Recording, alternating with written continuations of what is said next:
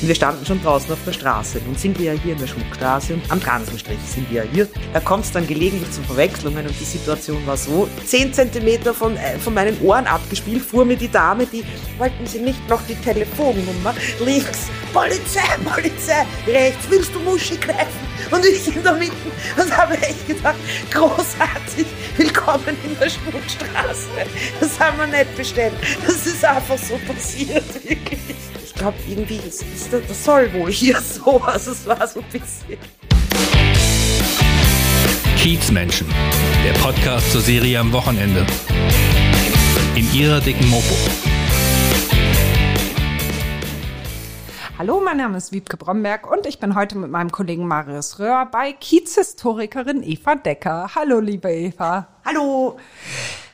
Du kannst es schlecht verbergen. Jetzt hast du zwar nur Hallo gesagt, aber es lässt sich sehr schlecht verbergen. Ähm, Hamburgerin bist du nicht. Nein, ich hätte Servus sagen sollen wahrscheinlich. Ja, du hättest Servus sagen sollen. Erwartungsgemäß, ja. Hast du das Hallo vorher geübt? Nein, habe ich ehrlich gesagt nicht.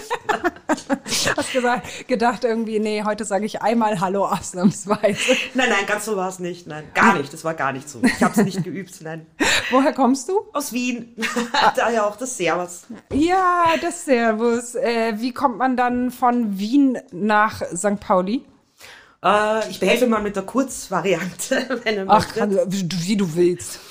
Äh, ich bin hergekommen 2001, der Liebe wegen. Ähm, 2003 ist die aber verstorben und ich war dann schon in Hamburg relativ äh, gut angekommen und habe halt gedacht, äh, ja, ich, ich muss ehrlich sagen, ich habe in der, dem Jahr gar nicht wirklich viel nachgedacht. Das war keine gute Situation und ähm, ja, ich hatte dann halt mein Studium wieder aufgenommen in dieser Situation und habe dann hier einfach meinen Weg weitergeführt. Und so kam es halt, dass ich tatsächlich mehr oder weniger, würde ich sagen, hängen geblieben bin hier. Ja. Und die Liebe hast du in Wien kennengelernt, oder Nein, das war nämlich ein Hamburger und den habe ich in den Staaten kennengelernt.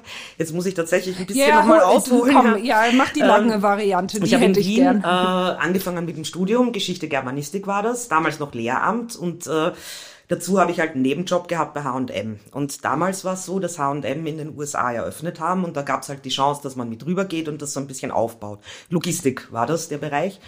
Genau, und äh, ich dann halt dorthin. So, und da waren eben nicht nur österreichische Kollegen, sondern eben auch Kollegen aus Deutschland, Hamburg. Und äh, so ist diese Verbindung gekommen. Also man hat sich kennengelernt, man hat sich verliebt. So, und dann äh, bin im Grunde äh, nach diesem USA-Aufenthalt, ich glaube zwei Wochen war ich noch in Wien. Ich hatte ja gar nicht vor, aus Wien wegzugehen, muss ich auch sagen. Also das war überhaupt nicht, äh, war nicht der Plan, es war überhaupt nicht die Idee. Aber so kam es dann halt und dann habe ich mich sozusagen importieren lassen, wenn es so willst. Und äh, ja, den Rest, wie gesagt, also zwei Jahre später ist dann halt eben dieses Unglück passiert und ähm, Was ja, ist da passiert? Darf ich das fragen? und, na, ungern. Okay. gesagt, Ja. Aber ja, und das war dann halt eben die Situation, dass ich äh, dann halt eben hier den Job hatte, dann gleichzeitig das Studium schon umge umgeschrieben hatte, äh, dass ich halt in Deutschland fertig machen kann und äh, ja, habe mich dann auch sehr an dieses Studium, im Rückblick kann ich sagen, dass es so gewesen war, dass ich mich da, glaube ich, sehr angehalten habe an das Studium, ähm, ja, und da sozusagen dann schon langsam einen Weg gefunden habe. Das klingt jetzt sehr abgekürzt, das war ein langer, langer Prozess, so, aber das war dann sozusagen, da habe ich mich aufgehoben gefühlt im Studium und ähm, ja, so ist diese ganze Geschichte dann entstanden. Und so bin ich tatsächlich in Hamburg hängen geblieben, ja. Was aber gut ist, hängen bleiben muss nicht immer schlecht nicht, es Also, du willst nicht rüberkommt. die ganze Zeit eigentlich nach Wien zurück. Nein, nein, ich bin auch oft in Wien. Also es ist ja Gott sei Dank wirklich nicht weit weg. Also mit Flieger fast eine Stunde, zehn Minuten. Ne? Mit dem Zug fahre ich meistens und das ist auch ein halber Tag im Grunde. Ein Arbeitstag kannst du sagen. Und schwupps bin ich schon in Wien. Äh, Du arbeitest dann im Zug ja, ehrlich und ja. ja. sortierst irgendwelche Sachen. Äh, auch, genau. Ich sortiere Sachen am Rechner im Zug. Äh, ich mache halt unterschiedliche Dinge, ja. Und im Zug finde ich immer ganz praktisch, dass man, also mir geht's so, ich habe da komischerweise mehr Ruhe oft als zu Hause, weil sich drumherum ein bisschen was bewegt, aber nicht zu viel. Und äh, kann mich da ziemlich gut auf Texte konzentrieren. Also wenn ich schreibe, habe ich gemerkt, so die letzte Zeit, dass ich offenbar ganz gut im Zug schreiben kann. Ja. Also fährst du mehr Zug als nötig. Ich komm mal vorbei. Ach nee, Fahren lass, lass in gut Zug. sein. genau. Hat irgendwer Lust auf Zug? Außerdem kommt eh ständig spät zugesehen. Hat man dann gut Gelegenheit, Dinge fertig zu machen, ja. Ähm, du hast ja zuletzt das St. Pauli-Museum geleitet und warst Vorsitzende des Vereins. Na, oder? Äh, Ist das falsch? Ja, äh, also es war so, wir waren ähm, drei Vorstände am Schluss. Da war ich einer davon und äh, ich war zeitgleich wissenschaftliche Leitung, also Leiterin. Genau, und halt die einzige Mitarbeiterin dann am Schluss, weil, ja, also am letzten Standort hatten wir nur noch eine Mitarbeiterin, moi. genau, also im Grunde kannst du sagen, ja, nennen wir es Personalunion. Äh, ja, ja. Aber stimmt, ich war auch im Vorstand, das ist richtig, ja. Und wie bist du in die Fänge von Günther Zint geraten? Wie macht man das? das man kann sich nicht dagegen wehren, ich weiß. Na, das stimmt. Das hat sich nachher dann herausgestellt, dass es so ist. Also, äh, das war ein Zufall, in der Tat. Ich hätte jetzt gern so eine oh, St. Pauli hat mich äh, fasziniert und deswegen Geschichte, aber ich muss ehrlich sagen, so war es nicht, sondern es war vielmehr so, ähm, ich hatte halt äh, eben damals den H&M-Job, ich hatte noch das Studium und äh, pragmatischer Gr äh, Grund war, ich habe ein Praktikum noch gebraucht und äh, zu der Zeit ähm, war für mich das Stolperstein-Projekt äh, rum. Also ich hatte da äh, während des Studiums ein bisschen teilgenommen und halt auch äh, bei, bei einer Publikation mitgeschrieben und die war dann fertig. So. Und dann habe ich gedacht, gut, äh, man müsste jetzt aber, also wenn ich Historikerin nachher sein möchte, dann brauche ich irgendwie nur was im Lebenslauf, wo jetzt nicht nur drin steht, 20 Jahre H&M. halt, ja. Also ich, ich, ich wollte da halt noch ein bisschen äh, ja was machen und auch im, in meinem Fach halt was machen. Und das musste was sein, was flexibel genug ist, dass ich das halt mit Arbeit und dem Stundenplan in Einklang bringe und ja. Und äh, so komme ich halt nach Hause nach der Arbeit, drehe den Fernseher auf und sehe einen Fernsehbericht. Äh, ich weiß nicht mehr welcher Sender, aber man sah Günter Zint mit seiner Tochter der Lena in der Hein-Heuer-Straße sitzen, wo ja damals das Museum noch war. Und ähm, die haben halt, äh, im Grunde lief das so, tolle Kulisse, tausend Sachen um die beiden rum und beide mit einer Begeisterung erzählt, dass man halt äh, Interessierte für dieses Museum braucht, die halt ehrenamtlich helfen, das Archiv äh, weiter zu, zu, ähm, ähm, zu sortieren und halt äh, Sachen digitalisieren. Also das, das war so eben dieser Fernsehbericht. Und dann habe ich gedacht, super, nix Wien. genau. Und dann habe ich mit äh, Lena habe ich mich zuerst getroffen, mit Lena Zint und äh, habe erstmal Familienalben durchgesehen, eingescannt und halt äh, ja geguckt, was ist St. Pauli, was nicht. Ich wusste ja da wirklich noch sehr, sehr wenig vom Stadtteil. Also jetzt im Rückblick würde ich sagen, fast nix. Und, Wann war das? Äh, das war zwei, das war im Winter 2009. Also muss so Ende Oktober, Anfang November gewesen sein. Na, na, Ende November, weil wir waren nämlich nachher am Winterdeck. So war das, wenn ah. ich mich recht daran erinnere. Genau, das heißt, es muss es war auf alle Fälle schon kalt. und äh, da waren damals eben Lena, Christian Homfeld auch noch damals, der war auch noch im Museumsteam und äh, Emoir. Und äh, ja, also ich glaube, durch die beiden erstmal ist man da so ein bisschen in dieses Thema halt reingekommen, ne, in dem zum Beispiel auch einfach Lena viel erzählt hat ne, und halt gesagt hat, guck dort, guck da oder äh, wenn du siehst, Ernst Bader oder Willy Bartels, ne, dann das eine nach links, das andere nach rechts. Jetzt wusste ich natürlich überhaupt nicht, wer bitte ist Ernst Bader und wer ist Willy Bartels. Aber eben so, so kam das dann halt. Ne. Und dann ähm, ist Günther natürlich auch äh, oft aufgetaucht in der Heinheuerstraße. Zum Beispiel, ähm, wir hatten, was war eigentlich sehr, sehr schöne Tradition, weil wir hatten immer gemeinsam äh, Suppen essen, also ne, alle drei Leute im Büro, Christian, Lena und ich. Und einmal am Tag ähm, haben wir uns aber vorne an den Tisch gesetzt und zumindest gemeinsam eine Suppe gegessen. So und meistens ist Günther dann halt reinmarschiert, ne? Und ich hatte am Anfang einen Heiden Respekt, muss ich sagen, haben mich ja nicht so getraut, nicht so, hm, hallo Herr Zint, guten Tag und so. Und der hat mir dann erstmal gesagt, nicht sie, du. Ne? Also halt auf Günther Sprech. ja. Und äh, so ist das dann langsam gewachsen, kann man sagen, ja. Hm. Das war eine lange Antwort auf eine kurze Frage. Nein, das ist, äh, du darfst das. Das ist total erlaubt hier. Aber wie wird man dann von einer ehrenamtlichen Helferin ja im Prinzip hm? zur Direktorin von das Ganze? Äh, Schön hast du es gesagt. äh, auch das war insofern eine zufällige Entwicklung. Also ich hatte 2009 eben im Winter angefangen. Und ähm, danach, also 2010, kam halt die Situation, dass wir eine Ausstellungsfläche bekommen haben in der Davidstraße. Ich hoffe, ich kriege die Jahre jetzt nicht durcheinander, weil ich meine, es müsste so richtig sein von der Chronologie. Also ähm, es gab dann diese Ausstellungsfläche. Und da war halt klar, gut, äh, also man muss jetzt Stellen schaffen und ähm, Da war eben eine Stelle wissenschaftliche Mitarbeit, das war ich damals noch, da war ich noch nicht im Vorstand. Äh, in meiner Museumsphase 1 sozusagen, da war ich halt wissenschaftliche Mitarbeiterin. Dann äh, gab es halt noch zwei Kolleginnen, eine, Entschuldigung, eine Kollegin hatte ich noch. Und äh, dann hatte ich halt den H&M-Job geschmissen, weil dann halt klar war, okay, gut, also war jetzt finanziell nicht das gleiche, aber das war halt nicht die Frage so. Also im Grunde war das dann klar, gut, dann. Und so attraktiv war der H&M-Job ja, nicht. Äh, ja, also es war schon gut, will ich gar nicht sagen, aber jo, was soll man sagen? es war für mich war es jetzt nicht so interessant und äh, ja, und ich ja, habe dann halt gedacht, erst ehrlich, das ist die Chance. Ne? Also Tschüss H&M hieß es dann für mich und Hurra ab ins Museum. Ähm, genau und muss aber sagen, also zwei Jahre später war es dann schon mal vorbei mit Hurra, weil wir halt eine ziemlich äh, schwierige finanzielle Lage hatten. Und genau und das halt auch nicht erst seit gestern, sondern das war schon ähm, langer langer Begleiter die, die Finanzlage, wenn du willst. Und ja. Ja, schon vor deinen Zeiten. So ist es, genau. Also, also genau genommen. Schon, also ich weiß nicht, ich, du sagst. Genau. Ich mache das jetzt so seit 20 Jahren den Job. Also ich erinnere mich nicht an so richtig rosige Zeiten des St. Pauli-Museums. Ich weiß nicht. Ich muss ja deswegen so lachen. Also lachen, es ist gar nicht, weil du es sagst, ist gar nicht lustig. Nein, natürlich nicht. Aber ich hatte halt äh, im Zuge von äh, diversen kleineren äh, ja, Aufarbeitungsprojekten, wenn du so willst. Äh, da können wir später, wenn du magst, nochmal drauf zurückkommen, aber äh, gerade aktuell und ganz speziell zum Museumsende hatte ich halt natürlich sehr viel mit der Museumsvita zu tun, auch die vor meiner Geschichte sozusagen. Und es ist genauso, wie du sagst. Also im Grunde, ja, es ist wie ein roter Faden, ne, dass man halt ja, stets leere Taschen hat.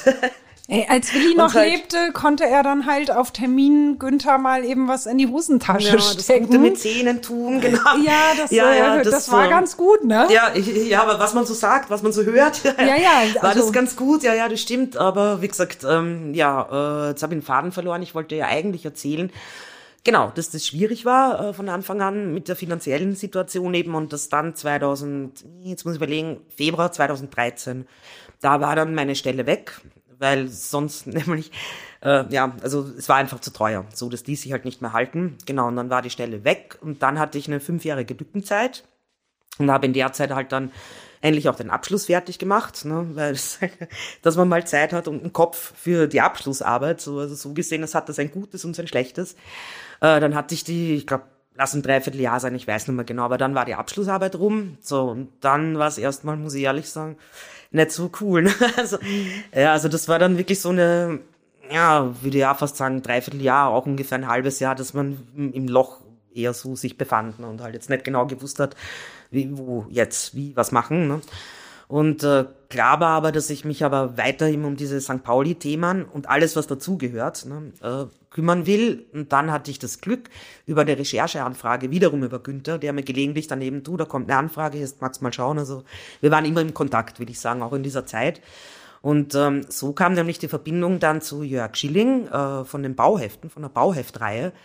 Und ähm, mit denen hatte ich mich dann ähm, getroffen und wir haben dann, das war mein erstes äh, Bauheft äh, über den Trichter, also das Trichter-Varieté. Mhm. Das ist die Stelle eben, wo die tanzenden Türme heute stehen. Genau, und da hatten wir halt eben ein erstes Bauheft gemeinsam gemacht.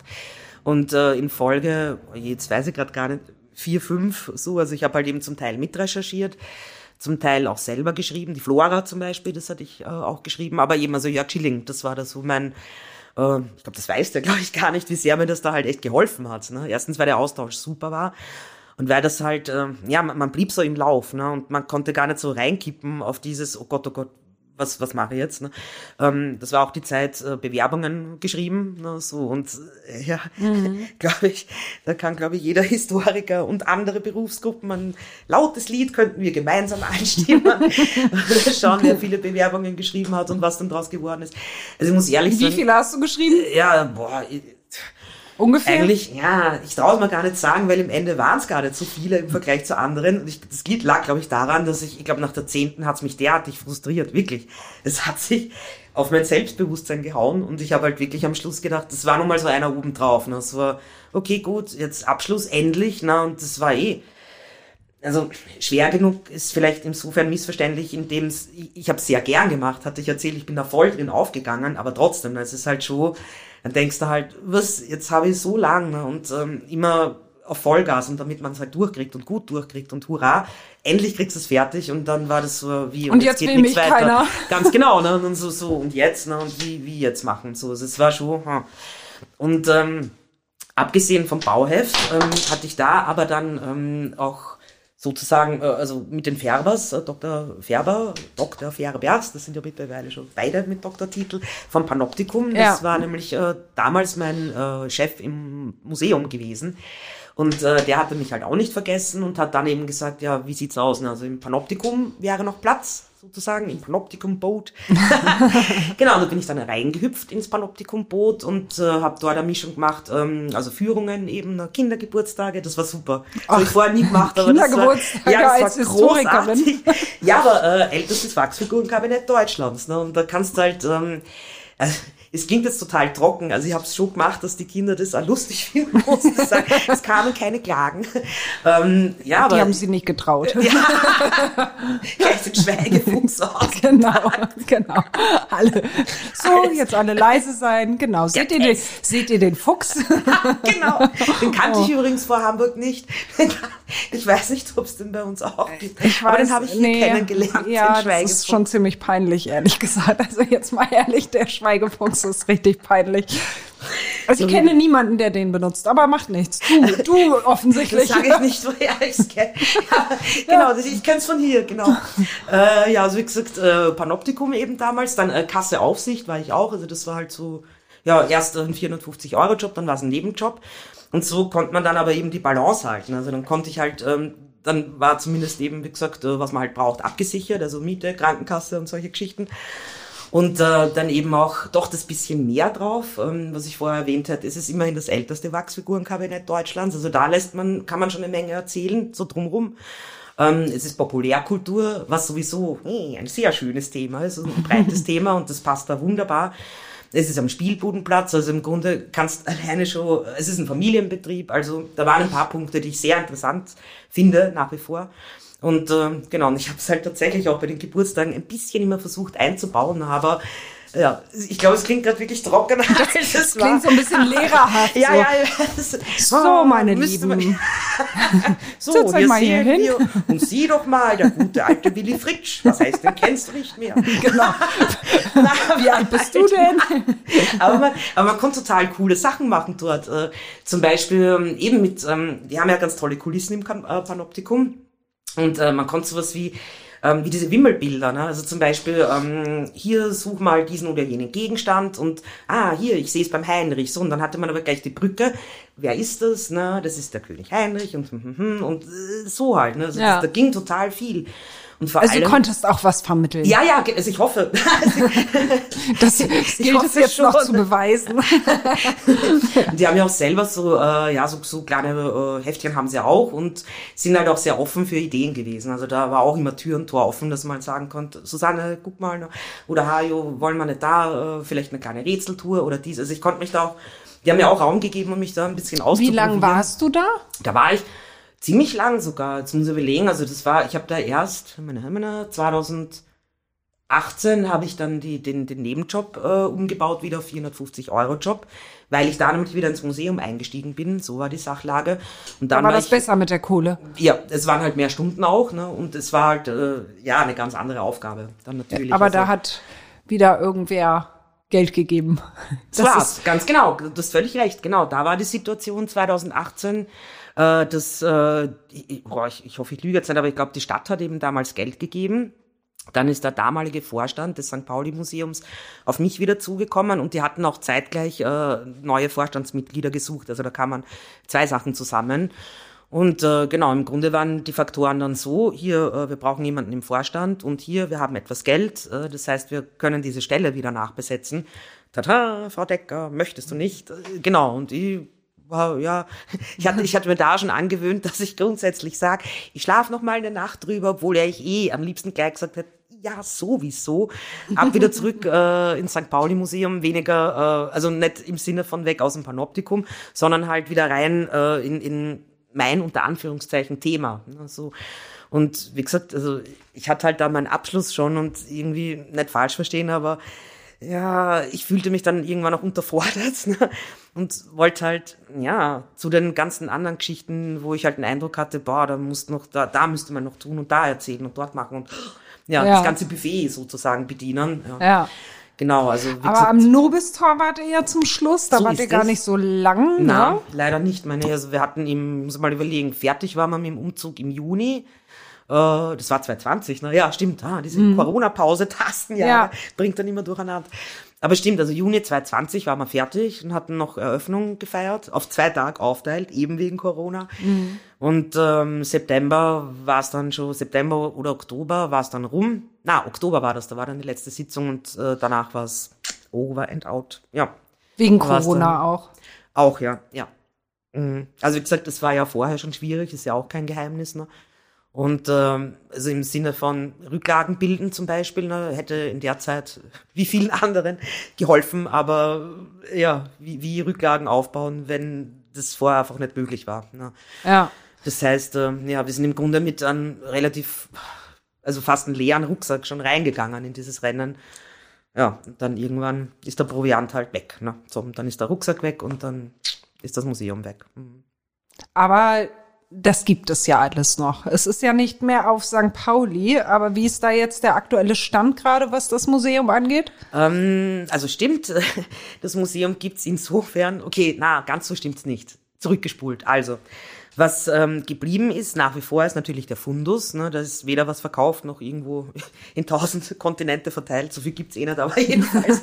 ähm, es ist so, im Moment ist äh, der Fundus zum Großteil wieder bei Günther draußen, aber das bleibt nicht mehr lange so. Denn es gibt ja jetzt seit Jahresanfang die äh, Stiftung Günther Zint. Und äh, die kümmern sich, äh, da bin ich auch jetzt Teil davon, äh, also freie Mitarbeiter, äh, bei- Mitarbeiterin bin ich bei äh, der Stiftung und wir sind jetzt damit beschäftigt, diese Sammlung, also nicht nur den St. Pauli-Bestand, sondern Günthers Gesamtwerk, alles. Also sein, äh, sein fotografisches Schaffen plus eben die St. Pauli-Sammlung äh, zu sichern.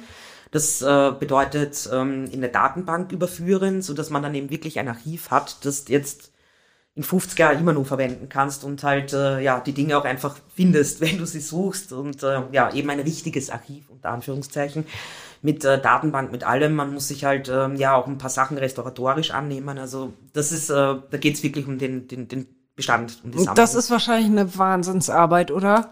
Wenn Ja, ich mir mal vorstelle, ja, aber oh mein Gott. Wir sind noch ich meine, wie viel, ja, aber wie viel er hat, wie, wie viel müsst ihr da archivieren? Äh, Stückzahl? Ich kann es dir ehrlich gesagt immer noch nicht sagen, weil Tausende. Äh, mehr. Es ist, äh, es ist also alleine die Fotos. Ne? Ja. Wie gesagt, äh, man muss ja sein Panfotowerk auch mitrechnen. Also im Grunde reden wir von einem Zeitraum. Man fing da an zu fotografieren, sagen wir jetzt mal grob, äh, 58 kriegt er seine erste Kamera, so die ersten Reportagen Anfang 60er Jahre und äh, die ganzen Themen, die er halt bearbeitet hat, sozusagen seine Vita im Bild, plus die Sammlung, plus die ganzen Geschichten, die da ja noch drinnen sind. Im Grunde ist es ja wie so, eine- wie so eine Matroschka-Puppe. Ne? Wenn du aufmachst, hast du noch mal eine Geschichte, noch eine Sammlung, noch eine Sammlung. Oh, oh weh, da Ja. braucht man schon echt harte Nerven. ja, aber wir sind zu dritt. Äh, also, äh, genau, ich habe eben noch zwei Kollegen, eine Kollegin, ein Kollege. Äh, ich bin freie Mitarbeiterin, das äh, wollte ich auch so haben. Und äh, genau, die beiden sind angestellt. Äh, es gibt einen ruhigen Raum. Es gibt äh, Schränke, wo man das alles schön reintun kann und so. Es klingt so banal.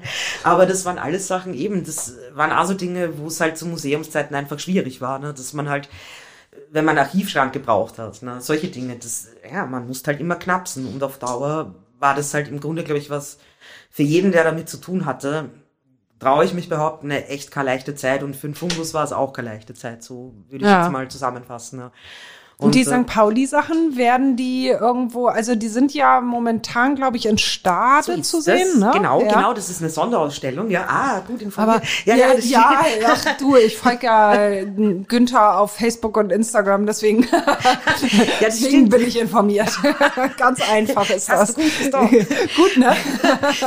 Aber ähm, kann man das irgendwann hier wiedersehen? Habt ihr da schon Pläne? Weißt du das? Äh, also ehrlich gesagt, ich, ich weiß es nicht, muss ich da ehrlich sagen. Ähm, Weil der Udo hatte doch, Udo Lindenberg hatte doch finanzielle Hilfe Ja, das zugesichert. stimmt. Das ist ehrlich, ich kann da jetzt, also ich kann jetzt den Stand wiederholen von vor zwei Jahren. Das ist auch mein letzter Stand. Und äh, ich weiß da auch ehrlich gesagt nichts Neues drüber, so leid es mir tut, aber ich weiß wirklich nichts Neues. Okay, also ist der Stand noch aktuell. Äh, Im Prinzip. Im Prinzip ja, also Die Sachen sind noch da und, Genau, und äh, eventuell halt- würden, werden sie wieder auf St. Pauli zu sehen sein. Also, ja, ich, ich hoffe es halt. Ne? So, ich, ich bräuchte halt eine Kristallkugel, um da jetzt wirklich eine Aussage zu treffen. Oder und Prognose finde ich schwierig, aber was halt Fakt ist, ähm, Hätte ja sein gekonnt, dass du jetzt hier aus dem Nähkästchen ja, plaudern ja, kannst. ich hab's, ich hab's mir schon, Gerade, mir eh schon gerade gedacht. gestern ja, ist es erst. ich, ich würde doch echt gern so sagen wie, haha, hier, morgen steht's dort, wo das Wellenbad war. Super, super St. Pauli. Genau. Aber es ist, wie es ist, äh, ich weiß es schlicht nicht. Äh, Ich, die Fakten, die halt äh, am Tisch liegen, sind, äh, die, die Stiftung hat erstmal als Hauptinteresse Sammlung sichern ne, und nicht Museum bauen oder Museum eröffnen, das ist nicht das Interesse. Ne. Aber ähm, das schließt dann halt aus, wenn jemand käme mit einem Konzept oder sagen würde, hier, guck mal Stiftung, na, wir möchten dieses oder jenes machen.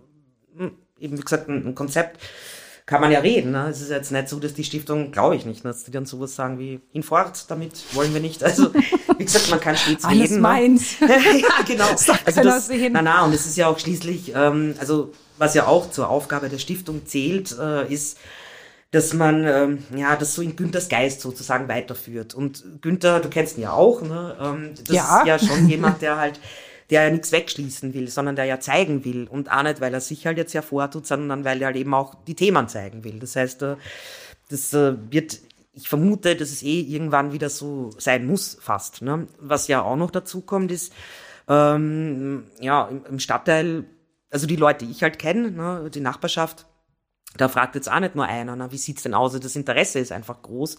Und die Lücke sehe ich auch. Also ich bin auch dafür, dass man eine Stelle schafft, ne, wo halt, äh, also kein Arbeitsplatz, vielleicht dann auch, ne, aber halt, äh, dass man, dass man das am Schirm hat. Ne? Und ich glaube, äh, ja, wie gesagt, also das rundherum vermisst das Museum. Ähm, Günther vermisst das Museum, muss man auch so sagen. Und, Ja, äh, kommen St. Paulianer zu dir, auf dich zu und sagen, Ja, also wenn man sich Das- trifft mal, ja, dann, dann kommt äh, oft die, die Sprache auf, aufs Museum. Eh klar, ne? Also das schon. Und dass man es halt eben vermisst, dass man das halt auch braucht. Es kommen auch Ideen. Ne? Und äh, persönlich, ja, jetzt kommt vielleicht so ein Nähkästchen. Ach egal, ich erzähle Ja, Ich bitte. persönlich zum Beispiel würde mir halt, ich würde mir halt auch wieder ein Museum wünschen.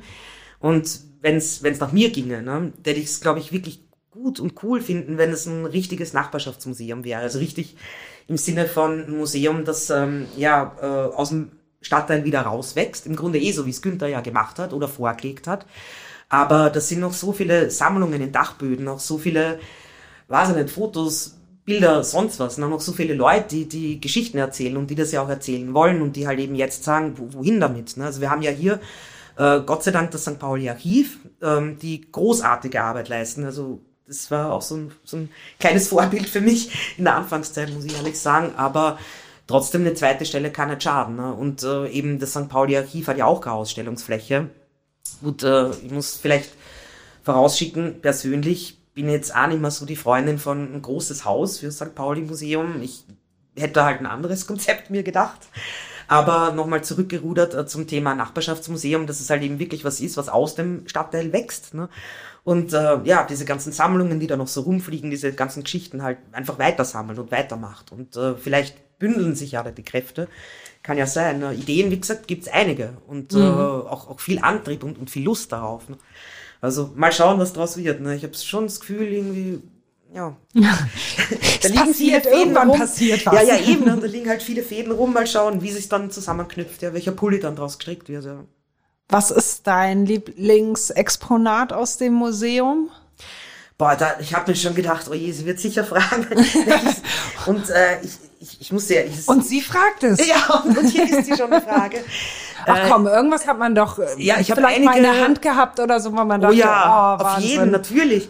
Und äh, gut, ich nenne jetzt mal zwei, drei und äh, damit deute ich schon an, es gibt halt, glaube ich, ich glaube, ich habe zu jedem Thema ein Exponat oder halt zu jedem, es gibt einige, die ich sehr gern habe und wirklich, äh, ja, äh, ja, einfach sehr gern hatte oder habe. Ähm, eins davon war zum Beispiel ein Türgriff aus dem Flora-Varieté noch, aus den 1910er Jahre. Ähm, ein Türgriff, den wir da hatten. Dann äh, die Programmhefte, Alcazar Trichter zum Beispiel, also die 20er Jahre. Programmhefte großartig. Ähm, dann Alcazar ist äh, Varieté, ne? Musst Genau, du dazu genau. sagen. Das weiß, so, ja, ja, das weiß heutzutage, heutzutage wissen es nicht mehr so viele, so was, was Alcazar, hä? Nein, ich- Wovon redet sie? Na, na, stimmt, ja, danke, dass du dran bist. Wenn ich Also, er- bin. erklär mal.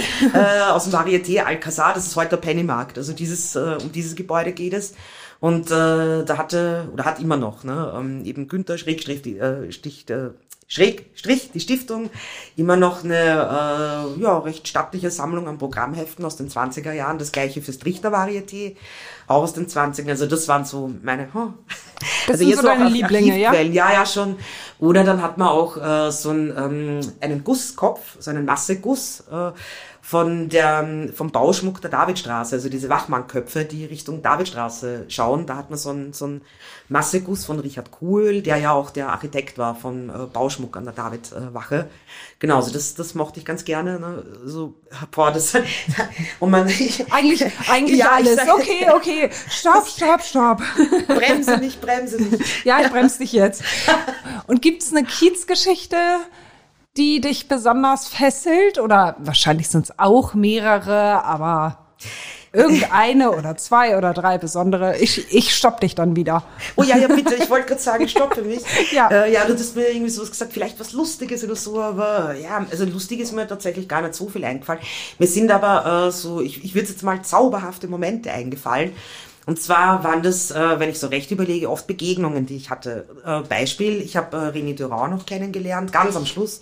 Da war er mal bei uns im Museum mit Günther und äh, das, das, waren jetzt keine großen, das ist jetzt keine große Geschichte drumherum, ne, aber allein halt, ah, dass man den nochmal die Hand geben konnte und den nochmal, auch wenn es sein letztes Kapitel im Leben war, aber dass man den dann doch nochmal gesehen hat und sich nochmal irgendwie mit eigenen Augen ein Bild machen konnte, das fand ich super. Äh, Ähnliches mit Jeff Piron, ähm, den habe ich... Du musst äh, zu beiden sagen, wer sie sind. Das, äh, ja, Entschuldigung. Also äh, René Durand war ähm, der Betreiber vom, und, und, und äh, Direktor und Erfinder des äh, Erotik- und Sextheaters Salambo und äh, lange, lange ein Freund von Günther Zint. Daher kam auch die Verbindung. Und Jeff Piron war erst äh, René Durands äh, Choreograf im Salambo, ist dann später ins Safari gewechselt und hat dort eben die Live-Sex-Shows äh, choreografiert. Unter anderem die äh, Biene Meier Show, Willi Oh, Biene Meier, ja auf. ganz genau. Also es ist nicht das Oh. erste Mal, dass die Biene Meier schon Ja, Thema. Jetzt, äh, Die Jeff hast du gesehen, ja? Nein, nein, ich habe sie nämlich nicht gesehen. Die gab es ja, glaube ich, seit 2013 eben nicht mehr. Und ich habe Jeff dann paar Jahre später halt getroffen und der hat mir halt erzählt, dass der das gar nicht mehr so, das war halt nicht sein Anspruch so. Deswegen komme ich auf die, diese Biene Meier Show, weil der mal in dieser Nacht, die wir uns da am Kiez um die Ohren gehauen haben, wir wollten uns nur kurz treffen auf einem Café und daraus geworden ist dann um vier in der Früh nach Haus gehen, jedenfalls, oder... Gehen? Äh, ja, ich zumindest.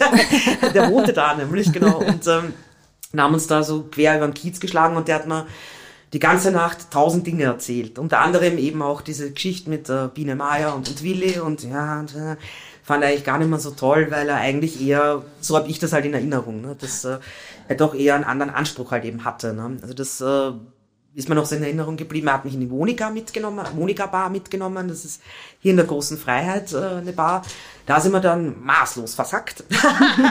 und äh, das war halt irgendwie, weiß ich nicht, wie gesagt, so ein zauberhafter Moment, ne, würde ich es betiteln. Und mit dem ging man halt durch die große Freiheit. Jeder Dritte sagt, ah, hallo Jeff, und komm doch rein und guck mal hier. Und einfach nur, wie der halt erzählt hat. Ne? Und ich bin da irgendwie, ja, ganz offen gewesen, mit großen Augen und großen Ohren, also so war das. Und dann ist mir noch ein Moment eingefallen, das war auch so ein Wow, also dass man das mal sehen kann. Und zwar äh, Olaf Wunder. ja, Der Kollege. ja, genau. Der Kollege Wunder. Genau. Und der hatte mal, äh, ich weiß jetzt leider, das nagelt mir nicht aufs Jahr fest, aber es ging um ähm, ein, ähm, ein äh, Mopo-Heft zum Thema Alcazar, eben besagtes Varieté. So, und äh, da hat Günther dann Olaf und mich verknüpft, weil ich halt meine Magisterarbeit zum Alcazar geschrieben habe. Das war eigentlich der Hintergrund. Und äh, so kam es, dass Olaf mich dann nämlich mitgenommen hat äh, und wir durften halt dann endlich mal äh, in das Gebäude, aber oben, also nicht nur in den Penny, sondern mal nach oben. Also in den Penny kannst du jederzeit, das, das ist kein ja Problem. Das kann ja jeder. Das wäre ja Fahrt gewesen. Aber na na, also wir konnten ganz oben ne, in die leerstehenden Stockwerke und dann äh, auch ganz runter in den Keller, weil wir beide voll neugierig waren, ob es diese Hydraulikbühne, ob man da noch irgendwas sieht von den alten technischen Raffinessen, die die ja früher hatten. Leider nein, leider gar nichts, aber Aber trotzdem, dann- aber war trotzdem super. Ja, und äh, dann standen halt ganz oben im, im letzten Stock äh, und wie soll ich es erklären? Es war dunkel, das war still und äh, man konnte sich, wenn man die Augen zugemacht hat, konnte man regelrecht im Kopf diesen Alcazar-Film ablaufen lassen und konnte sich so richtig vor Augen führen, weil das halt, es ist die gleiche Stelle. Mich fasziniert sowas enorm. Also gerade dieses Du, das merke ich. Also, da, hing nämlich, da hing nämlich noch eine alte Vorhangwinde. Ich weiß, wie es klingt, aber was soll ich machen? Mich fasziniert sowas. Und ich glaube den Olaf auch, auch weil er hat es nämlich auch gesehen und meinte, ah, guck, die Vorhangwinde. Und dann, das waren halt so, das meine ich mit zauberhaften Momenten. Also eigentlich nichts Lautes und eigentlich ist überhaupt nichts passiert, aber dafür ist der Film im Kopf halt voll angelaufen und konnte halt, ja, das, das sowas hat mich sehr so, sowas, äh, Auf einmal hast du getanzt. über die genau. imaginäre Bühne. Richtig. Gazellen gleich. Ah, schön. Drüber gesteppt. genau, ja, so, das, so ist es mir eingefallen, oder? Und hast du, hast du auch Kontakt, also jetzt zu alten St. Paulianern, zu Zeitzeugen irgendwie? Ja, das äh, ist auch, das ist, glaube ich, fast äh, eine, eines der schönsten Erben aus dem Museum, die ich selber halt mitnehme. Das ist äh, tatsächlich diese Kontaktsache. also Aktuell ähm, habe ich viel Kontakt zu Frau Böhmer, Frau Julia Böhmer, die wohnt hier in der Nähe und äh, ah, da hast du mir ja gerade ein Foto gezeigt. Genau, genau, da habe ich dir ein, ein Julia, die eigentlich wie heißt die der? eigentlich Jürgen heißt, Jürgen, richtig. Ja. Und äh, Julia, äh, ja, kommt halt eben aus der Trans-Szene und äh, ist äh, 1938 geboren und ähm, erstens treffen wir uns, ja, ich sage jetzt mal so im Schnitt einmal in der Woche, seit September schon. Und äh, wir verstehen uns auch ganz gut. Und äh, die ist im Moment, sagen wir so, wir beide sind gerade dabei, ähm, ihre Fotos, ähm, ja, wie soll ich erklären? Sie übergibt mir sozusagen, gerade ihr Leben in Bildern und äh, in kleinen Objekten. Ich äh, schreibe mit, was sie mir erzählt. Und äh, wir wollen beide, das dann wird auch so gemacht, also wir werden ein Buch draus machen, damit man halt diese Geschichte eben erhält. Und äh, die erzählt halt äh, ja unendlich spannende Dinge. Erstmal über diese Ecke hier, also wir sind hier in der Schmuckstraße, große Freiheit, äh, die Ecke, wo sie lang gearbeitet hat, wo sie auch immer noch wohnt und lebt. Und äh, die kann halt eben Dinge erzählen, äh, Ende 50er Jahre bis Gegenwart. Ne? Aus äh, Klientel, wo ich halt, äh, ja, wo man ja so den Einblick nicht hat, ne? schon gar nicht in die Vergangenheit. Also das finde ich schon mal ganz großartig. Was hat spannend. sie gearbeitet? Ähm, die hat äh, ja in diversen äh, Transbars gearbeitet, äh, teilweise hinterm Tresen, sie ist auch selber aufgetreten, äh, hat selber auch Shows halt gehabt, äh, getanzt, ne? kannst sagen, genau, mit ihren Kollegen, Schrägstrich Kolleginnen. Also das war so äh, Frau Böhmer und äh, sehr wandlungsfähig und äh, also gut, ist vielleicht schwierig, wenn man die Fotos nicht sieht, aber ähm, ja, wandlungsfähig, glaube ich, trifft's schon. Ne? Eine sehr, sehr elegante Person eben auch und wenn man sie sieht, ähm, du meintest vorher auch, auch dies, aber die muss ja mehr essen, die ist ja ganz schlank. und äh, ja, halt eben Tänzerin und das ist auch äh, was, was man heute halt auch noch merkt. Ne? Und jemand, der, ja, den man sehr gern haben kann, muss ich schon sagen. Eine wirklich eine, eine Person, wo ich froh bin, dass ich sie getroffen habe und wo ich, ja, wo ich mir denke, ah, schon wieder Geschichte, die man halt bewahren muss. Ne? Jetzt äh, mal gucken, was danach draus wird, aber das ist halt immer dieses Geschichte bewahren, ne? halt von Leuten, wo dann vielleicht keiner jetzt guckt, ne? oder halt, ja. ja, die dann vielleicht irgendwann nicht mehr da sind und ja, schade, schade. Ja, na klar. Gerade schneller hast, zu sein, ja. Hast du da irgendwas von ihr, was du erzählen kannst? Ich überlege gerade. Was also du besonders findest? Irgendeine, irgendeine Situation, die sie dir erzählt hat, wo du die dich irgendwie. Ich kann dir nur sagen, was mir so allgemein auffällt. Also sie hat sehr, sehr, sehr viele Bilder. Ähm, die war auch auf dem Utspan. Das ist hier äh, in der äh, am äh, Hamburger Berg. Mein Gott, nein, mhm. Quatsch, Talstraße. Nee, Tal. Was rede ich denn? Talstraße, genau. Das ist so ihre Stammkneipe. Und äh, also wer den Film kennt, manche hatten Krokodile. Der kennt dann auch Frau Böhmer. Da ist sie nämlich auch äh, Protagonistin. Und ähm, ich finde also jetzt so eine Einzelgeschichte eher weniger, sondern so im Gesamten. Das ähm, sie mir bei fast jedem zweiten Foto äh, erzählt, ist auch so, das sind immer Kostümfeste, irgendein Faschingsfest oder äh, na hier, ach so, mir fällt doch eine Geschichte ein. Faschingsfest, Stichwort. Ähm, sie legt sehr viel Wert eben drauf, das hört man dann so im Reden, wenn man dann eine Zeit lang bei ihr war, ähm, eben Kostüm und dieses Rollending, dieses Verkleiden, das ist halt ihr Thema. Ne? Und das natürlich auch bei Karnevalsgeschichten und bei Faschingsverkleidungen. Äh, und aufgefallen ist es mir, erstens, weil bei jedem zweiten Bli äh, Bild äh, kommt dann ein, hier, guck mal, da habe ich einen ersten Platz gemacht. Oh, hier, guck mal, dieses Kostüm, erster Platz. Und immer so dieses erster Platz. Irgendwann denke ich mir, okay, das scheint ja wichtig zu sein. Und dann kam halt mal ein Bild, da siehst halt eben äh, Julia in einem tollen Kostüm und daneben ihre Freundin mit so einem Kuhkostüm, wo du dich halt so als Ganzer reinstellst, einmal Zip machst und fertig. Und ich glaube, das ärgert sie bis heute. Also so im, im, im Subton hört man immer, hier, guck dir das an, die Kuh, und die kriegt den ersten Platz, die hat überhaupt nichts gemacht, und hat sich da überhaupt nicht bemüht, das ist vom C und A, so das halt eben. Ne? Oder, äh, das Hast du gefragt. Und erster Platz, nein. genau. Und das, das hat mir jetzt schon zwei, drei Mal erzählt, dieses Kuhkostüm. Also denke ich mir, uh, okay, das scheint halt echt ein Kuh zu sein. Oder dann hat sie mir mal erzählt, ich hatte sie halt mal gefragt, ähm, wo waren denn so ihre Vorbilder? Weil es gibt eben Bilder oder Fotos, da sieht die mal aus wie Cher, dann sieht sie mal aus wie äh, Bo Derek, wer sich erinnern kann, die Bo Derek Frisur mit den Zöpfchen und so weiter. dann sieht sie mal aus wie Prinzessin Diana und so weiter. Aber also wie gesagt, das ist jemand, der sehr wandlungsfähig ist und der das halt auch total gut kann. Und ich habe sie halt gefragt, ähm, ob sie sich erinnern kann, gab es denn mal so ein, irgendein Promi-Vorbild? Wer, wer war denn so dein, dein Vorbild? Ne? Und dann meinte sie, das war eigentlich gar kein Promi, sondern das war, da war sie noch äh, klein, also Kind, da haben die auf der Veddel noch gewohnt, äh, war schon ein bisschen, bisschen älter, also lass so 12, 13 gewesen sein, was ich mir jetzt erinnern kann. Hoffentlich hört sich nicht, sonst haut sie mich, wenn ich das so zweites sage. Jugendlich. Jugendlich, genau. Jugendlich, Und ähm, da hat sie mir erzählt, äh, dass in der Straßenbahn, die es damals ja noch gab, da stand, äh, ist immer so eine eine ganz elegante, adrette Dame eingestiegen mit äh, rotem Haar und roten Locken und die war, die, das war halt so ihr, wow, so möchte ich auch mal aussehen. Ne? Und das fand ich ganz toll und ach, ja, ich, ich so Aber eine ne? Unbekannte, ja? Genau, total unbekannt. Okay. Ne? Und, aber die, die fand sie halt eben toll. Ne? Und das war so, ja, oh, möchte auch mal so und äh, mit dem Kostüm und immer ganz adrett und so. Und das fand ich halt super. Ja? Genau, das, ja. Da, damals war sie aber noch Jürgen. Nee, äh, ja, Jürgen? genau, Ja. genau, genau, Okay. genau, genau, genau. Mhm. Das ist ja schon faszinierend dann. Schon, und sie Der kleine so- also Jürgen. Ja, schon. Ohnehin, ich, ich denke gerade äh, auf meinen Touren zum Beispiel, ich laufe ja äh, Kult-Kiez-Touren auch. Ähm, Und da ist es so. Mhm. Da bist du irgendwie, wie, wie, wie ist noch der Name? Doc Decker? Ja, stimmt. Doc Decker. Ja, den, Du musst aber nicht verarzten der oder kommt so. nicht von mir. Ich glaube, die Alliteration ist die, den, genau. Ja, Das das, ist, so, so ja, ja, so ein Spaßname, bisschen- bisschen, ganz, Bisschen, aber also kann man jetzt falsch verstehen. Ja, ja, das stimmt. Ich habe auch schon angewöhnt, dass ich dann halt sowas sage, so, Praxis Dr. Beck, Dr. Beck auf und dann so hier, der Sprechstunde und so weiter, genau. Ich kann ein bisschen spielen damit, aber ja, es ist halt so ein bisschen Spaßname eben, ne, damit das halt auch äh, zu diesen anderen Familienmitgliedern passt. In der Olivia Jones Familie, die haben ja alle so äh, als Tourguide sozusagen nochmal so ein bisschen einen Extra-Namen, so ein bisschen was Lustiges halt. Ne? Also Bisschen bist was du. Lockeres. Ja, das nimmt man dann auch. Ach, das ist okay. Daher kommt halt, genau. Und äh, jetzt äh, nur mal zu Frau Böhmer zurückgespult. Ähm, wir haben es jetzt mittlerweile so gemacht. Ähm, ich starte ja hier in der Schmuckstraße. Ich habe noch so eine kleine Nachbarschaftsrunde und ähm, da kommen wir unweigerlich auch bei Frau Böhmer vorbei.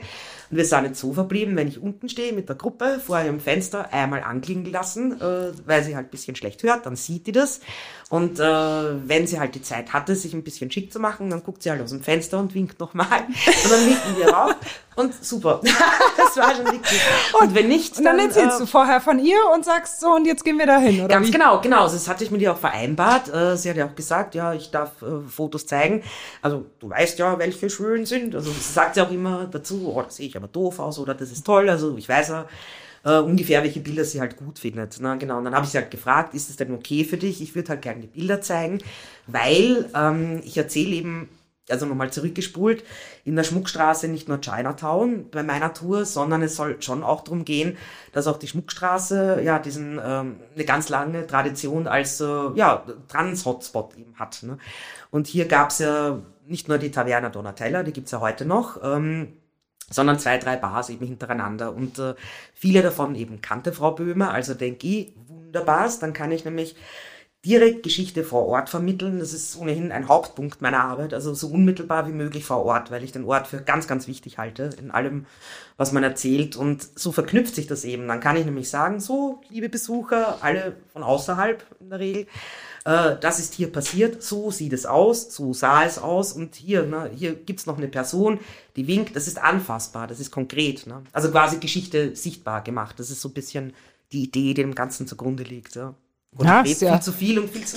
Aber Naja, das ist ein. Podcast, du sollst reden. Also hallo, es geht hier nicht um mich.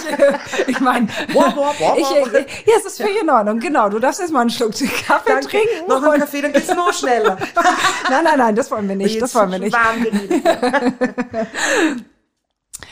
Also du machst eine Geschichtstour im Prinzip über den Kiez. Auch, ja, genau. Das ist ein, ein Teil meiner Einnahmequellen, richtig, ja. ja. Und was für Geschichten sind das, die du dann den ja, Touris, sage ich mal, also sind ja meistens Touris vermutlich, ja. den Touris dann erzählst, also Schmuckstraße. Äh, genau, also ähm, hier für, für äh, die Kult-Kiez-Touren, die ich als Dockdecker laufe, äh, genau, also da geht's ähm, erstmal hier los in der Schmuckstraße, dann, also in ganz groben Zügen erkläre ich kurz, äh, was es da gibt. Dann erzähle ich halt eben zu Chinatown, denn die Schmuckstraße war ja mal Zentrum äh, des Chinesenviertels und gerade das Haus, in dem wir hier sitzen, ist eins von zwei historischen Häusern, die diese Straße noch hat. Und wir haben ja hier unten im Keller eben einen ausgebauten Keller, der ist jetzt ja nicht mehr das China-Restaurant, das es mal in den 20er Jahren war. Aber diesen Keller gibt's halt eben noch. Ähm, genau, also ich fange halt eben hier an mit Chinatown und ein bisschen zur Schmuckstraße zu erzählen. Dann äh, geht's ein Stück rüber zu St. Josef, ne, damit man halt eben St. Josef, äh, katholische Gemeinde und die Namensherkunft der großen Freiheit erklärt. Dann geht's rüber zum Grünspan und ähm, also was Grünspan, Indra und so weiter. Dann geht die, äh, der Weg zurück zum israelitischen Krankenhaus. Das ist äh, hier Simon von Utrecht äh, Straße, die Ecke Talstraße. Ähm, dann geht's über den Hamburger Berg. Und was ist beim Krankenhaus ah, für eine Geschichte dahinter? Weil das weiß ich gar nicht. Ach, das freut mich. Ja, los, erzähl. nee. Also okay, das, andere, das andere ist jetzt für mich greifbar, aber das Krankenhaus nicht. Hm, äh, ich ich verkaufe verkauf unter Anführungszeichen. Also auf den Touren benenne ich es immer so ein bisschen spaßeshalber, haha, der Taj Mahal von St. Pauli, weil nämlich äh, das Krankenhaus, also ähm, fertiggestellt 1843. Das heißt, ich habe dann nämlich gleich äh, thematisch die Brücke, um sagen zu können, damals war St. Pauli Vorstadt, äh, weniger bebaut und so weiter. Das ist ein guter Anknüpfungspunkt. Ich kann erzählen über Salomon Heine, ne, den reichen Bankier, der nämlich das Krankenhaus Krankenhaus gestiftet hat damals. Ich kann erzählen, jetzt kommt es mit Taj Mahal, dass er das Krankenhaus äh, in Andenken an seine ähm, an seine Betty, an seine Gattin, die Betty Heine errichtet hat. Und dann sage ich immer, haha, wenn das nicht Taj Mahal ist. Gut, aber das ist tatsächlich halt, ein, ja, ja, ich glaube, ich fand es selber lustiger. Also, ich merke, Josef, der zieht gar nicht mal so, der Witz. Doch, aber ich, ach, natürlich. Ich finde, die eigenen Witze sind doch eh die besten. Ich finde es lustig. Eigene Witze sind die besten. Du, ich weiß nicht. Aber Nein, die Eva, die kann super über sich selber lachen. Ich weiß, ich weiß nicht, ob das so gut kommt, Eva. Ich, ich bin mir nicht so sicher. Oje, oje. Es tut mir leid. ja, und dann kam halt äh, ausgehend äh, vom Krankenhaus noch weiteres. Also dann erzähle ich eben auch, um, ähm, dass dann daneben das Hospiz ist, ne? weil, wie gesagt, die Leute im Grunde äh, drehen sich die dann, wenn wir an der Stelle sind, ne, drehen sich die ja nur einmal um, also Blick von der Schmuckstraße weg, einmal 180 Grad gedreht, anderes Thema, andere, andere Stelle, aber du hast nicht mehr gemacht, als dich selber mal rumgedreht. Und schon äh, erzählst über äh, das ähm, Hospiz, ne, dass es mal ein AIDS-Hospiz war, dann mhm. hast die 80er Jahre mit drin, also du kannst halt eben tausend Dinge drauf äh, abknüpfen und ablichten und äh, ja, das, äh, das erzähle ich zum israelitischen Krankenhaus. Also Hamburger Brand kommt dann eben auch vor in Kontext mit Salomon Heine und 1843, also ja. Ich muss aber zugeben, wenn ich dann schon merke, dass das genau die Themen sind, die jetzt leider nur die Vordecker interessant sind, dann manchmal kürze ich es ab, manchmal gebe ich zu, bin ich dann ein bisschen gnadenlos und denke mir, ich versuche es halt eben in Schnee zu verpacken, also ein bisschen auf haha, ein bisschen nett zu erzählen, damit es halt nicht langweilig ist, so. Aber, ja, aber die ja, Leute buchen ja eine historische Tour, ne? Ja, also, stimmt. Sind das, sind das die Leute, die man auch bei anderen Touren vermuten würde oder eher nein? Also das sind die Junggesellenabschiede hast du vermutlich nicht, oder? Genau, also das äh, im Moment ist es, glaube ich, noch so, also die Touren gibt's jetzt auch noch, noch nicht so lang. Also ich glaube, äh, ich bin ein, mit eins der jüngsten Familienmitglieder bei Olivia, die, die halt laufen. Also so etabliert ist die Tour noch nicht. Und äh, im Moment habe ich halt den Eindruck, äh, es ist so ein bisschen gemischt. Ne? Also es kommen viele zu mir, weil die eigentlich gar nicht genau schauen, was die jetzt eigentlich gerade buchen. Und manchmal.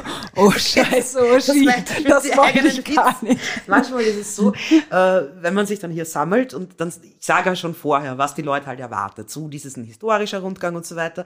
Und manchmal ist das halt schon so, dann siehst du schon, wie dann so, oh, was, wie, wie dann schon fragend rumgeguckt wird. Und dann mal so, Zettelkram, was, was haben wir um Gottes Willen gebucht und so weiter.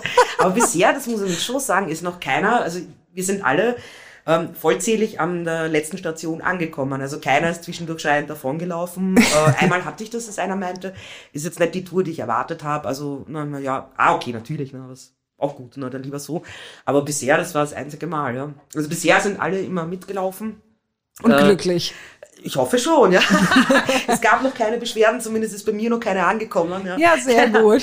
ja und äh, Aber es sind schon auch äh, die Leute, die das bewusst buchen, sind ja Auch, ja. vermutlich, das sind ja dann vermutlich nicht die Junggesellenabschiede, sondern eher ähm, interessierte Genau. Touristen. Das ist genau schön zusammengefasst, ja. Und ich glaube, ich, also damit, äh, mit dem, was ich halt anbiete, ne, mit, mit meiner kleinen Kiez-Tour, äh, ist es eher wie so, wie soll ich sagen, nochmal eine Ergänzung auf dem Buffet, das äh, Olivia ja ohnehin schon anbietet. Ne? Also die unterschiedlichen Tourguides hat ja jeder so seine Geschichte ne, und seinen Blick und jeder erzählt halt eben anders. So. Und da finde ich, passe ich dann insofern auch ganz gut rein, indem ich das halt eben ergänze. Ne? Mit, mit dem, wie ich es erzähle und mit dem, was ich halt weiß. Stoppst du auch beim goldenen Handschuh und Natürlich. erzählst nochmal über Honka? Ja. Ja, oh, das hört Ja. sich sehr gequält an. Nein, okay. Na, äh, Also eigentlich kann- kannst du es gar nicht mehr erzählen, oder wie?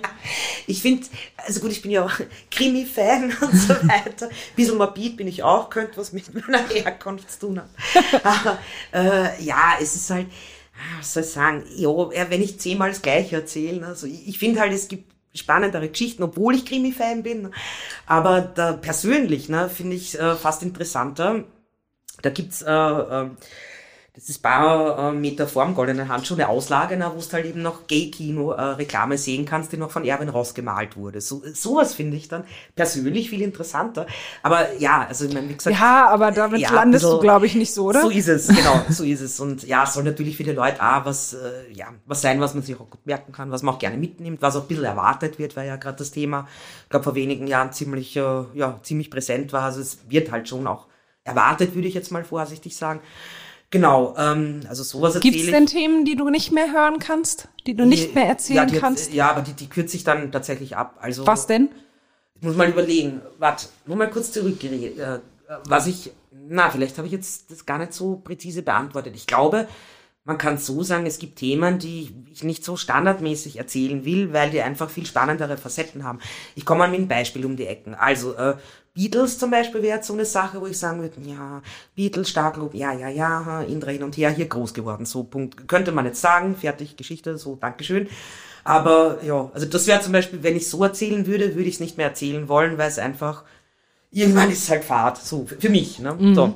Wenn ich jetzt aber, ähm, wenn ich erzähle, gut, äh, wenn ich die Beatles als Ausgangspunkt nehme und den Starclub als Ausgangspunkt, um nämlich zu erzählen über die Jugendkultur, die damals halt vorherrschend war und, und da halt so ein bisschen drumum äh, gucken kann und erzählen kann, dann wird wieder ein anderer Schuh draus. Dann kann ich nämlich sagen, oh, hier äh, Weißleder zum Beispiel, ne, äh, das war der Betreiber vom Starclub, was der eigentlich für Ideen damit reinbringt, wie revolutionär das eigentlich ist, zu der Zeit so einen Club aufzumachen. Also solche Geschichten kann man dann erzählen, dass das wie eine Revolution am Plattenteller ist. Und dann wird auch dieses Thema wieder interessant. Oder äh, Domenica zum Beispiel war zeitlang bei mir so, oh, na bitte nicht schon wieder Domenica. Aber weniger wegen, also natürlich nicht wegen Domenica, sondern einfach, weil dieses, ähm, diese übrigen Verdächtigen, na, unter Anführungszeichen, also Rotlicht, Blaulicht, ähm, Partymeile und so weiter, na, was halt eben diese, diese üblichen Pauli-Facetten. ne. Ja, das sind halt so Sachen, wo ich ganz froh bin, je mehr man halt weiß, ne, dass ich dann das Ganze aus anderen Perspektiven beleuchten kann und dann zum Beispiel bei Domenica halt aufs Prostitutionsgesetz kommen kann und auf Diskriminierung kommen kann und auf Sexarbeit kommen kann. Also dass man das als Ausgangspunkt nimmt ne, und dann halt eben, wie gesagt, mehr drumherum erzählt, in die Tiefe gehen. Ja. Lieb dein Bäcker. Der, der, Doc, Doc geht in die Tiefe. Ja, genau. Ja, sehr schön. Alliteration bis zum Gehen. genau. Dort, Deck, dort Deep Dive Decker. genau. Aber so finde ich gut, gell. Deswegen glaube ich, ja, weiß ich nicht. Na, eigentlich, mm, mm. na, ich glaube, es gibt kein Thema, das ich nicht, nur die Art, wie man es erzählt. Und, Du kannst äh, es dir immer noch gut verkaufen, alles. Ja, genau, es ist immer noch interessant. Ne? Gute Es ist alles, du, ist alles. Aber gibt's eine Geschichte, die du besonders gern hast, wo du sagst, das ist meine St. Pauli-Geschichte, die ich am allerfaszinierendsten finde? Also gar nicht unbedingt eine Geschichte, vielleicht auch ein Gebäude oder irgendwas. oh, ich weiß, man muss sich immer, ich soll jetzt irgendwie was Pointiertes sagen und hier, dieses, jenes. Ja, sollst du. Äh, okay, gut, warte. Ja, ähm, ähm, zehn Sekunden. Äh, äh, schwierig, schwierig. Boah, die Auswahl ist wirklich schwierig, weil es immer, das, der Punkt ist, es kommt immer darauf an, mit welchem Thema ich gerade zu tun habe. Ein Beispiel, ich habe gerade mit Frau Böhmer zu tun, also habe ich gerade diese Geschichte, wie entwickelt sich diese äh, Trans-Szenerie hier. Also ist das jetzt gerade hier mein Thema. Aber gut, äh, ich nenne einen Dauerbrenner und das ist äh, das Gebäude des Alcazar, was heute der Pennymarkt ist. Das ist so, äh, ja, weil es halt auch Thema war, das mich lange, lange begleitet hat und sehr intensiv. Ähm, dann äh, ein Gegenstand hätte ich vielleicht direkt vor mir liegen. Diesen schönen Reiseführer aus dem 27er Jahr. Genau, Äh, du hast da was liegen. Du hast ja, ja, nämlich hier dich genau. vorbereitet. Ach, stimmt, weil nämlich äh, zu der Frage zum Museum, es ärgert mich jetzt fast ein bisschen, weil dazu hatte ich mir nämlich extra ein Zitat rausgesucht. Nein, okay, Doch. Moment, wir, wir, wir holen das nochmal. Moment. Das war die Frage schon vor Von, von vor drei Stunden. Ja, genau. Als mich die Frage kam, wie ich das denn sehe mit Museum und so weiter und ich halt gemeint habe, na, ich hätte es halt cool finden, ein Nachbarschaftsmuseum und gar nicht mehr so äh, an einen Ort oder einen Raum denke, wo das halt statisch dann ist und nur dort. Und äh, jetzt kommt's.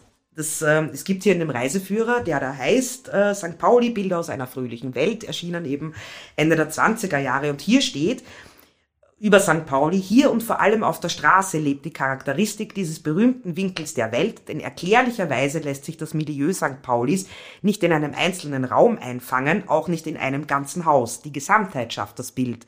Und ehrlich gesagt, das trifft ziemlich das, wie ich es nämlich auch sehe. Also, dass man Pauli als Gesamtheit betrachtet, also als Kulturraum betrachtet und wie man das jetzt auf einen Ort runterbrechen soll, da fände ich es besser. Wie schon gesagt, dort erzählen, wo es halt wirklich äh, ja, unmittelbar vor Ort erzählen. Und es geht ja hier wunderbar. Also im Die da. Pennymarkt, die lieb's ja. Alcazar-Fotos. ja, ganz genau, so mache ich es ja auch. Also ich stehe dann auch mit, äh, beispielsweise mit der Kult-Kiez-Tour, Tour, stehe ich dann ja auch vom Pennymarkt, das ist auch eine Station, aber ich sag natürlich, ah, hier Pennymarkt kennt ihr ja von den Reportagen, bleibt ja nicht aus, aber wunderbar, weil dann haben nämlich im Grunde muss ich die Leute nicht abholen, die holen sich ja, die sind ja schon da und die wissen ja ohnehin ne, äh, um, die, um die üblichen Verdächtigen. Und wenn das gerade so prominente Beispiele sind, bestens für mich, dann kann ich nämlich sagen, aha, und jetzt kommt die richtig krasse Geschichte, bam, und dann zeige ich halt ein Bild, Alcazar, 20er Jahre, na, am besten noch vom Hausballett und sowas großartig, ne, weil dann, ja, wie gesagt, dann hoffe ich halt, dass man bei den Leuten, das ist ja auch ein bisschen mein Wunsch, jeder soll seinen eigenen Film dann im Kopf haben und ich liefere sozusagen das Drehbuch. Ne? Also ich liefere halt die Fakten, gerne mit Bild, weil das immer ne, das Ganze nochmal sichtbarer, klar, das Bild, aber halt einfach greifbarer macht. Und der Rest soll aber dann im Kopf des Betrachters oder des Besuchers halt passieren. Der soll ja selber lesen. Ich will ja nicht nichts aufdrücken oder so. ne? Oder nichts ausdeuten. Das ist nicht meine Ja. Aufgabe. Ja.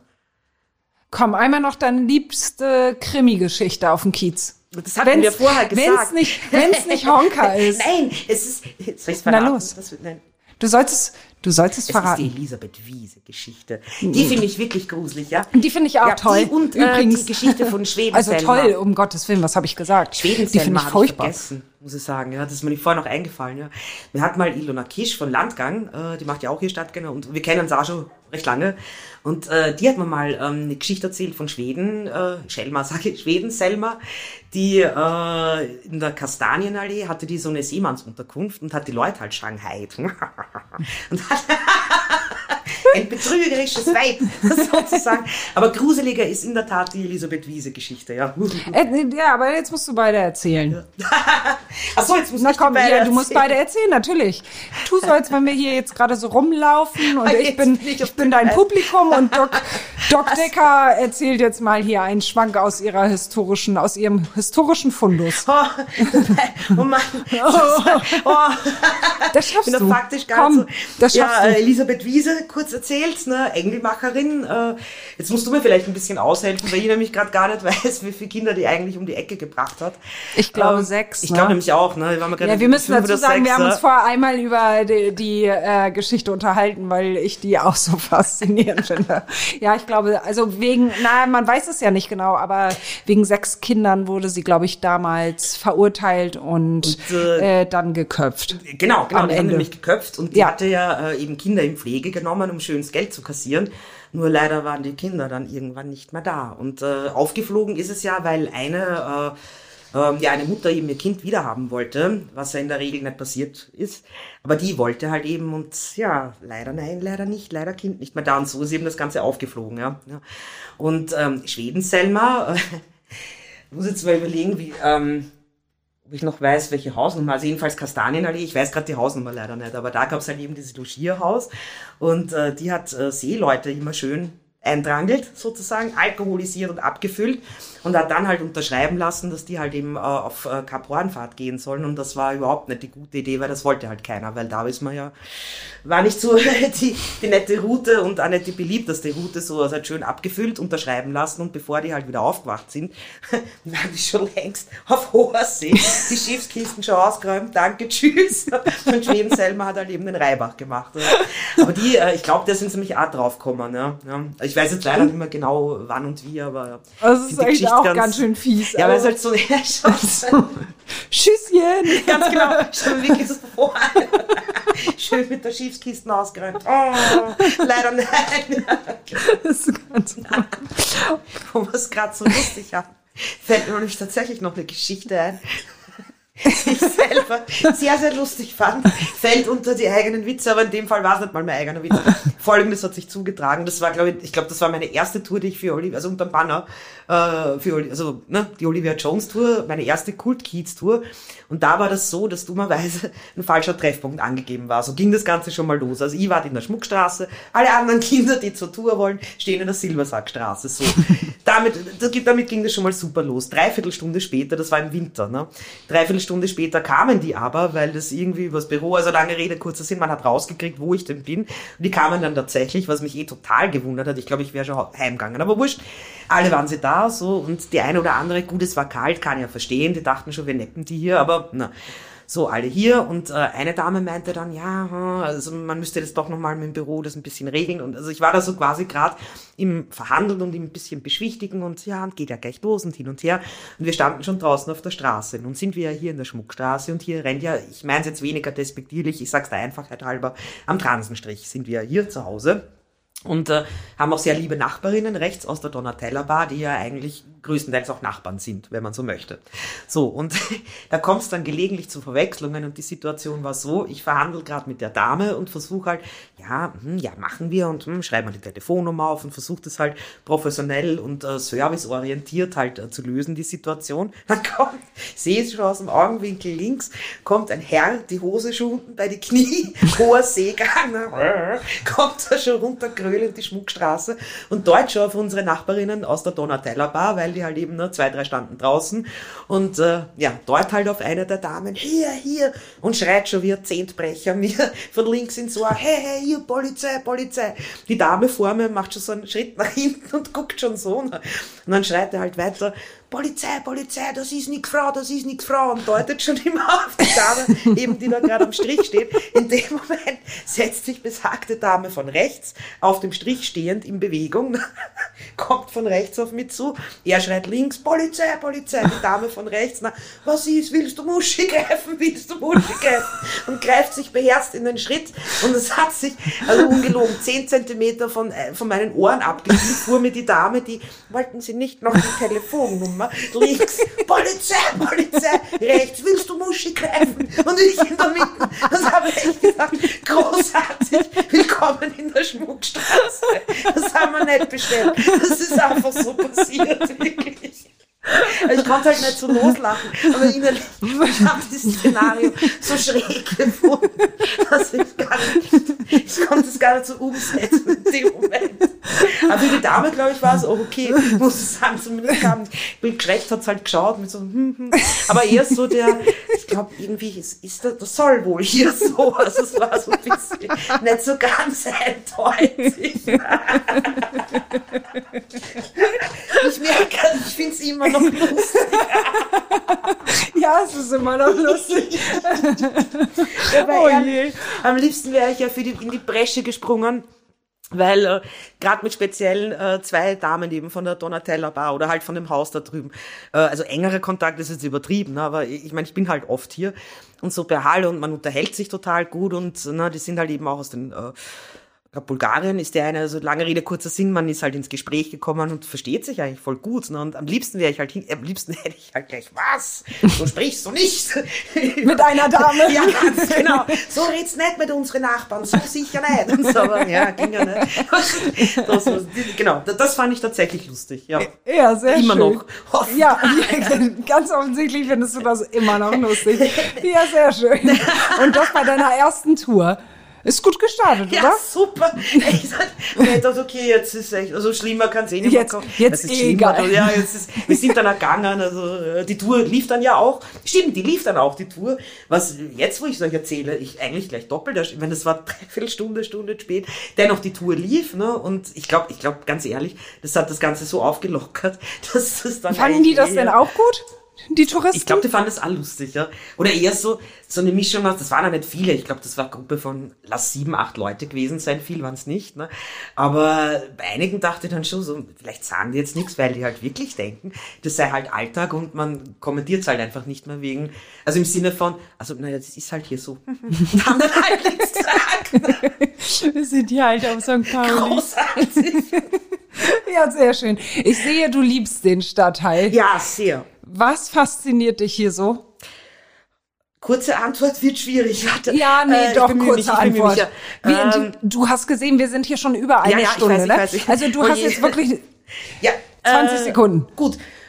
Diese unendliche Konzentration an Geschichten und Geschichte, die es hier gibt, und dass der Stadtteil eine, wie soll ich es erklären, es ist im Grunde ein Spiegel der Gesellschaft und eine Projektionsfläche für sämtliche Hoffnungen und Ängste, die man haben kann. Und dass man hier, ich zumindest Einblicke in Lebenswelten kriege, die ich so nie kriegen würde. Einfach weil hier so viel zusammenkommt in einer Dichte, dass das großartig ist von den Perspektiven, die man einnehmen kann. Ja, wenn man den Leuten zuhört und sich darauf einlässt, ist es eine regelrechte Weltanschauungs- und Lebensschule. So, das war jetzt wirklich runtergebrochen Ja. aufs Minimum. Und, äh, die das war auch sehr Sachen schnell, dazwischen. das war auch sehr schnell gesprochen. ich musste ja unterkriegen. Alles. Also du kannst, du 20 kannst Sekunden. sehr, sehr schnell sprechen. Das macht der Kaffee unter Zeitdruck. 20 Sekunden, ja, oje. Du, in, in diesem Sinne, vielen, vielen Dank für das Gespräch. Ich habe zu danken für die Chance auch, dass ich mal mich ein bisschen ausbreiten kann und ein bisschen erzählen kann. Vielen Dank an euch. Ja, alles Liebe für dich. Danke. Alles Liebe an euch. Dankeschön. Servus. Servus. Da war's nochmal. Da war's Da war's nochmal. nochmal. Wenn euch die heutige Folge gefallen hat, dann hört doch auf jeden Fall noch, noch andere Folgen. Abonniert uns bei Spotify, bei Apple Music oder was ihr sonst nutzt und besucht uns bei Instagram. Da sind wir seit kurzem auch zu finden. Wir freuen uns auf euch. Vielen Dank.